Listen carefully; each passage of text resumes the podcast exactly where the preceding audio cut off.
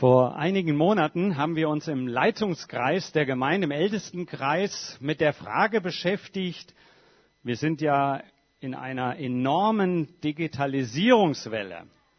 Und da haben wir uns die Frage gestellt, wie kann man die Digitalisierung auch nutzen im Hinblick auf das Spendenverhalten in unserer Gemeinde. Und wir haben uns ein bisschen schlau gemacht, ein bisschen recherchiert und wir werden euch im Anschluss bei den Informationen am Ende des Gottesdienstes tatsächlich eine neue Möglichkeit anbieten. Nun, wenn ich heute Morgen über Finanzen spreche, dann kann man natürlich vermuten, ist die Gemeindekasse knapp geworden? Ist es eng geworden mit den Finanzen, dass der Klaus darüber heute Morgen eindringlich vielleicht redet? Nein, ich kann euch ganz entspannt zurücklehnen lassen erstmal an dieser Stelle. Im Gegenteil, wir sind sehr dankbar, dass wir im letzten Jahr gute Finanzen bekommen haben, Spenden bekommen haben, sodass wir sogar noch mit 4000 Euro unser Darlehen weiter tilgen konnten. Aber ich denke mir, gerade so eine Situation äh, hilft doch oder kann uns entspannt eben auch über so ein Thema reden lassen, wo es um Geld geht und wo es in der Bibel an vielen Stellen auch um das Thema Geld geht. Wir haben eben aus Maleachi 3 die Verse 6 bis 12 gehört, wo Gott dem Volk Israel, den Juden, schon einen sehr eindringlichen Appell weitergibt. Und wir gehen da so ein bisschen an diesem Text entlang und versuchen auch zu überlegen, was kann das auch für uns bedeuten. Wenn ihr den Text eben so gehört habt, dann könnte man ihn natürlich ganz platt so lesen, Gib den zehnten Teil deines Einkommens, dann geht's dir gut. Gibst du nicht den zehnten Teil, dann geht's dir schlecht. So, das wäre natürlich etwas verkürzt, vor allen Dingen, wenn wir den gesamten biblischen Kontext uns anschauen. Aber Fakt an dieser Stelle ist tatsächlich, dass es hier einigen Leuten tatsächlich schlecht geht. Nämlich den Mitarbeitern im Tempel. Laut den Geboten Gottes stand ihnen nämlich tatsächlich der zehnte Teil der Naturalien zu oder der Finanzen, so dass sie etwas zu beißen hatten. Aber stattdessen, dass die Juden das Geld dorthin bringen, lassen die die Jungs da im Tempel einfach mal hungern. Genießen die Steaks zu Hause und die Fünf-Gänge-Menüs und die Mitarbeiter im Tempel haben nichts zu beißen. Also, da sagt Gott, das geht überhaupt nicht. Und es war damals in der Gesetzgebung tatsächlich verankert, dass man diesen Teil auch zum Tempel brachte. Man könnte es sagen, so ähnlich wie die Steuern, die zu zahlen sind, sollte man dort das Geld hinbringen. Und warum kritisiert Gott dieses Handeln noch? Zum einen natürlich, weil es auf der zwischenmenschlichen Ebene ein, ein Problem ist. Aber er sagt an dieser Stelle noch mehr. Ihr bedrückt nicht nur die anderen Mitarbeiter dort im Tempel, sondern es ist so, als wenn ihr die Beziehung zu mir mit Füßen tretet. Als wenn ihr meine Gebote völlig missachtet. Als wenn ihr die Beziehung, die ich zu euch lebe und die ich zu euch aufgebaut habe, völlig beiseite legt.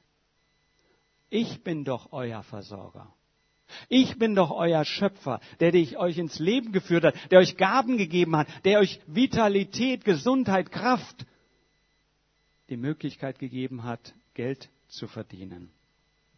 Und ihr macht so, als wenn das jetzt keine Rolle spielt. Ihr seid Räuber. Also ihr beraubt mich, sagt Gott sogar an dieser Stelle. Warum das, fragen sie. Wir haben dir doch nichts weggenommen. Doch, Ihr nehmt mir das weg, was mir zusteht. Ihr entehrt mich. Ihr nehmt meine Ehre weg und beraubt mich damit. Also, sie halten sich nicht an das, was letztlich den Bündnissen entspricht, den Vereinbarungen Gottes mit seinen Geschöpfen.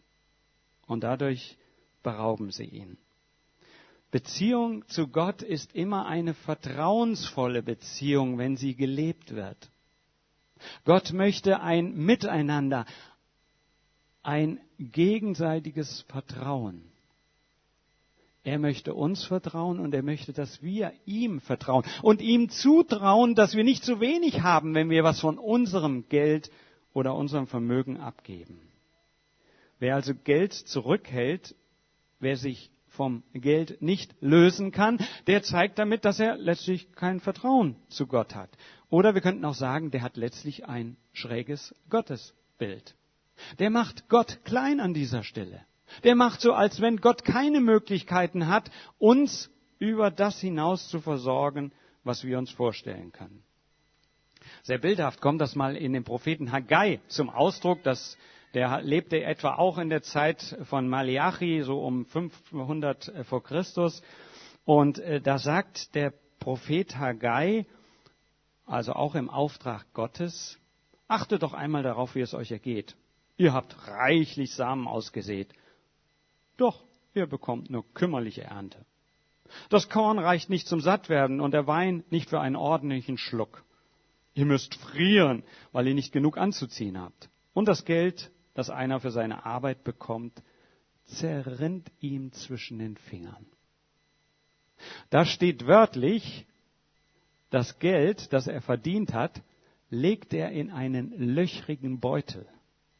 Also der Hebräer ist immer sehr bildhaft. Ich finde das einfach äh, faszinierend. Also der Geldbeutel hat Löcher.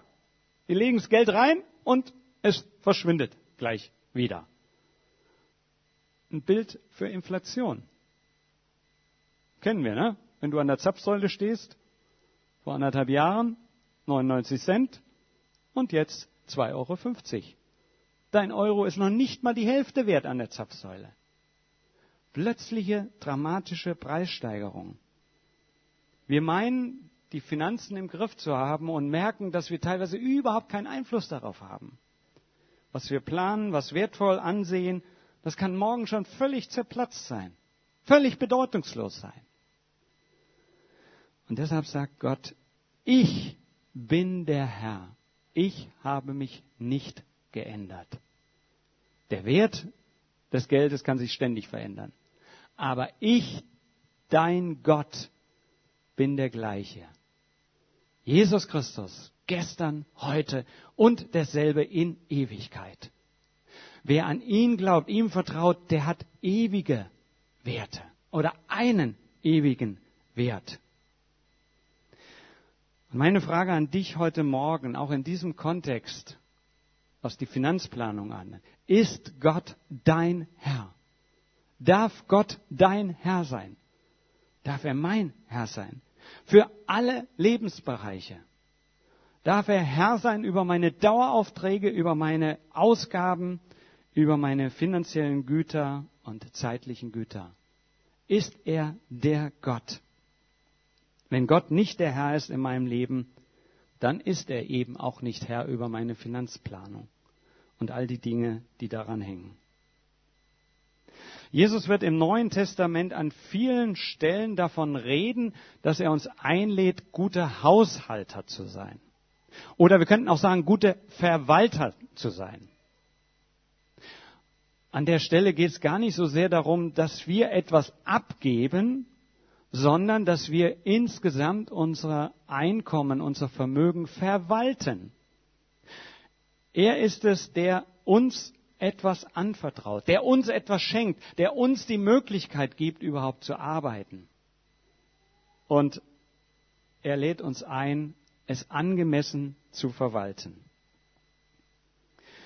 Und wenn uns aktuell zu wenige Finanzen anvertraut sind, dann sage ich auch ganz ehrlich dazu, dann muss es nicht ein Diktat geben des Zehnten.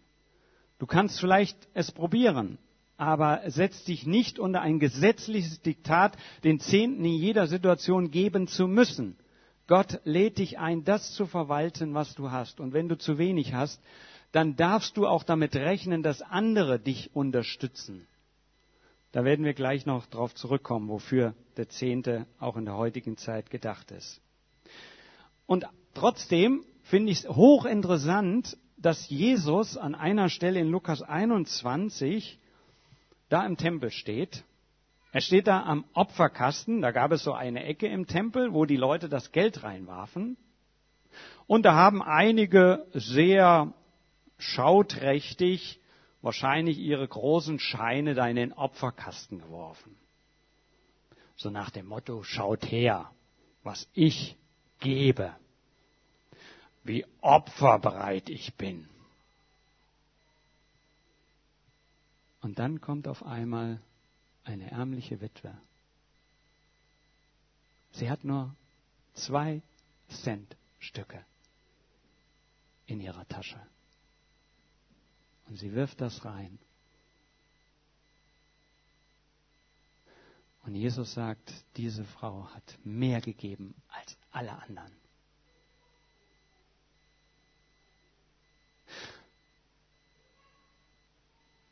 Sie hat nämlich letztlich alles gegeben, was sie hatte. Sie bringt mit dem, was sie gibt, vermutlich hat das gar keiner sonst wahrgenommen, deswegen stellt es Jesus heraus. Sie gibt offensichtlich aus einer tiefen, vertrauensvollen Beziehung zu Jesus, zu Gott und hat den Mut, tatsächlich den Rest zu geben. Sie vertraut Gott offensichtlich an dieser Stelle, traut ihm so viel zu, dass sie deswegen nicht hungern muss oder das Leben beenden muss. Es kommt also nicht auf die Summe drauf an, die wir geben, sondern auf unsere Motivation und es kommt, denke ich, auch auf die Relation zu unserem Einkommen an. Für den einen sind zwei Cent alles. Für den anderen sind 100 Euro fast gar nichts. Ein Klacks. Heute wird vor allen Dingen in den Freikirchen tatsächlich der Zehnte so als ein geistliches Prinzip gelehrt. Und ich sage an dieser Stelle als geistliches Prinzip, nicht als geistliches Gesetz. Du musst. Und es ist keine Forderung. Und wenn ich heute Morgen über Finanzen predige, dann versteht es bitte in der richtigen Weise. Hier will keiner von dir fordern, dass du den Zehnten gibst. Nein. Es ist, wenn eine freiwillige Gabe, die du aus einer tiefen Überzeugung hoffentlich dann gibst. Und drei Aspekte sind in diesem Zusammenhang, denke ich, wichtig. Der Zehnte, auch im Alten Testament, das habe ich eben schon angedeutet, dient dazu, Gott zu ehren. Ihm zu zeigen, ich verehre dich und nicht, ich achte nicht nur auf mich selber. Ich verehre Gott. Ich nehme ihn, sein Reich, das, was er tun will, das er bewirken will in dieser Welt, das nehme ich ernst. Und deswegen gebe ich etwas. Der zweite Aspekt ist, dass mit dem Zehnten natürlich heute auch die kontinuierliche Verkündigung des Evangeliums gewährleistet wird. Durch Missionare, durch Pastoren, durch Diakone, vielleicht auch durch Musiker. Es gibt große Gemeinden, die können Musiker anstellen. Auch das dient dazu. Also an dieser Stelle geht es um dieses kontinuierliche. Heute leben wir in einer Zeit, wo ganz viele Menschen durch die Berufstätigkeit gar keine Zeitkontingente mehr haben, sich ehrenamtlich in einer Weise einzusetzen wie früher. Und da ist es gut, wenn durch den Zehnten tatsächlich so etwas ermöglicht wird. Also Gott ehren, dann die Verkündigung des Evangeliums und das dritte ist, dass mit dem Zehnten natürlich auch bedürftige Arme versorgt werden können und unterstützt werden können. Und ich bin sehr dankbar, dass wir im Moment ein Konto haben, Kampf gegen Kinderarmut, wo wir ganz konkret schnell auch jetzt helfen konnten, wo Ukraine-Flüchtlinge im Patchwork Center gelandet werden, wo, sind, dass sofort Matratzen gekauft werden konnten. Ne, Natascha, du hast dich darum gekümmert. Und dass wir sozusagen an der Stelle sofort unmittelbar auch Bedürftigen helfen konnten. Und wenn wir heute eine digitale Form des Spendens vorstellen, dann habe ich eine herzliche Bitte an dich. In den Sprüchen steht ein guter Satz, der, ich glaube, bei jeder Spendenaktion eine super Einladung ist. Da steht, mehr als alles, achte auf dein Herz. Mehr als alles, achte auf dein Herz, denn davon hängt dein Leben ab. Achte nicht darauf, was die anderen vielleicht jetzt von dir erwarten oder was sie denken, ob du, sonst geben wir hier die Körbchen rum im Gottesdienst, ob du jetzt da was reinlegst oder nicht, das spielt überhaupt keine Rolle, sondern achte auf dein Herz. Was möchtest du in dieser Situation geben oder vielleicht auch im Moment gar nicht geben, dass du gar nicht aus Überzeugung geben willst oder kannst? Dann lässt man den Spendenkorb weitergeben. achte auf dein Herz. Einen Freiwilligengeber hat Gott lieb. Er will doch nicht, dass wir aus Gesetzmäßigkeit geben, so nach dem Motto, du musst, du sollst. Nein, es, er möchte, dass wir aus Dankbarkeit herausgeben. Dass unsere Motivation ist der Dank, die Ehre Gott gegenüber. Danke, Herr, du hast mich beschenkt. Oder danke, Herr, du hast mich an diesem Morgen angesprochen. Und dass ich aus dieser Situation herausgebe. Ganz klar ist, wir können uns auch mit noch so vielen finanziellen Gaben nicht den Himmel erkaufen. Es könnte ja sein, dass man denkt, ich muss geben und ich gebe und dann habe ich meinen Gratisplatz im Himmel sicher. Nein, ein noch so großes Opfer, das du geben würdest, wird nichts bringen. Und wir haben auch aufgehört, an dieser Stelle vom Opfer zu reden, sondern es ist eine Geldsammlung. Warum? Es ist ein Opfer gebracht worden. Ein endgültiges, für alle Zeiten gültiges Opfer gebracht worden. Und du kannst diesem Opfer nichts hinzufügen. Jesus Christus ist am Kreuz gestorben. Und er hat alles getan, dass wir in den Himmel kommen können, dass wir ewig leben können. Und deswegen ist das, was wir geben, ein kleiner Tropfen eigentlich nur. Es ist nur ein kleines Dankeschön. Es ist aber niemals ein Opfer in diesem Sinne, das einmal gebracht wurde und was wir im Abendmahl gleich feiern werden. Also, wir sind eingeladen. Und was ich an diesem Text aus Malachi 3, lest ruhig zu Hause nochmal nach, was ich da so herrlich praktisch finde, ist dieser sogenannte M3V10-Test. M3V10 ist kein Raketentest, ähm, sondern MV3, nein, M3V10 ist der Maleachi 3 Vers 10 Test. Und was sagt er? Gott sagt, bringt den zehnten Teil vollständig zum Vorratshaus, damit es im Tempel genug zu essen gibt, also dass die Leute tatsächlich was zu essen haben, dass ihr Wichtigstes, was sie brauchen, da ist. Und dann sagt Gott, stellt mich hiermit auf die Probe. Seht doch, ob ich die Schleusen des Himmels öffne und Segen im Überfluss auf euch schütte. Also das habe ich für mich auch mal so als Jugendlicher entdeckt, diesen M3V10-Test einfach zu machen. Es auszuprobieren, wenn ich abgebe, ob ich dann am Monatsende zu wenig habe. Und ähm, für mich war das auch als Student eine sehr eindrückliche Erfahrung. Ich habe vorher an der Bank gearbeitet und hatte ein geregeltes Einkommen und dann war ich plötzlich Student, habe nur noch BAföG bekommen, musste, weil mein Studienort relativ in der Pampa war, auch ein Auto dann haben, damit ich da einigermaßen hinkam. Das hatte ich vorher übrigens nicht. So, und da war dieser Test für mich tatsächlich eine Einladung, Gott zu vertrauen. Klappt das? Kann ich jetzt auch noch den Zehnten geben? Ich habe es gemacht. Und ich kann euch sagen, es gab keinen Monat, wo ich zu wenig hatte. Weil ich plötzlich aus anderen Quellen Geld kam, wo ich niemals mit gerechnet hätte. Und ich nur sagen kann, okay, Gott hat für mich gesorgt. Er hat mich im Auge gehabt. Also, ich lade dich ein, mach den Test, wenn du ihn noch nicht gemacht hast oder wenn du die Sorge hast, dass es zu wenig ist. Und das spricht übrigens dann auch davor, nicht zu spenden, wenn du etwas übrig hast, sondern vielmehr zu spenden, damit du übrig hast. Erkennt ihr den Unterschied? Nicht spenden, wenn ich etwas übrig habe, sondern spenden, damit ich etwas übrig habe. Also das ist so das, was ich aus diesem Text sehen kann. Es geht letztlich aber um eine vertrauensvolle Beziehung zu Gott, zu Jesus Christus.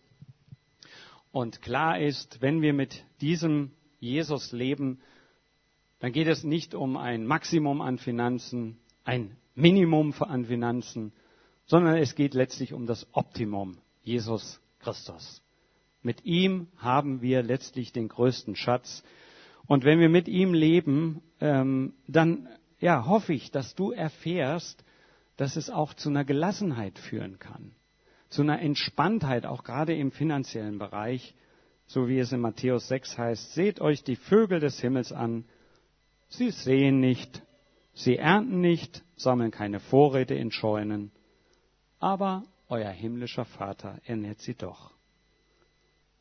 Und dann sagt Jesus noch, seid ihr nicht viel mehr als diese Vögel? Also, du bist eingeladen, ich bin eingeladen, in dieser Entspanntheit auch mit Jesus unterwegs zu sein. Amen. Jesus Christus, ich danke dir für diese Einladung. Ich danke dir, dass du uns klare Verheißungen in deinem Wort gegeben hast, auch in dieser Hinsicht sehr entspannt unterwegs zu sein. Ich danke dir, dass du immer wieder Menschen auch diese Erfahrung machen lässt, dass da, wo sie abgeben, wo sie teilen, dass du da letztlich auch Segen schenkst. Und dass du uns nicht zu kurz kommen lässt. Bitte schenke uns da gute, positive Erfahrungen und den Mut, auch an dieser Stelle dir zu vertrauen. Ich danke dir, dass wir als Gemeinde das im letzten Jahr auch wieder erlebt haben, dass du uns auch mit finanziellen Gütern versorgt hast. Danke für jeden Spender. Danke für jeden, der sein Herz geöffnet hat. Und du willst weiter dein Reich bauen, ja, mit unserer Gemeinde, aber auch mit anderen Gemeinden und Kirchen hier an diesem Ort. Und danke, dass du da auch weiter Herzen öffnen wirst, dass sie zur richtigen Zeit auch das geben, was möglich ist. Und danke, dass wir jetzt gleich auch daran denken können, welches Opfer du gebracht hast, was du getan hast für uns, damit wir tatsächlich einen Platz im Himmel bekommen. Danke. Es hat dich viel gekostet. Und dennoch hast du es getan. Wir loben dich dafür. Amen.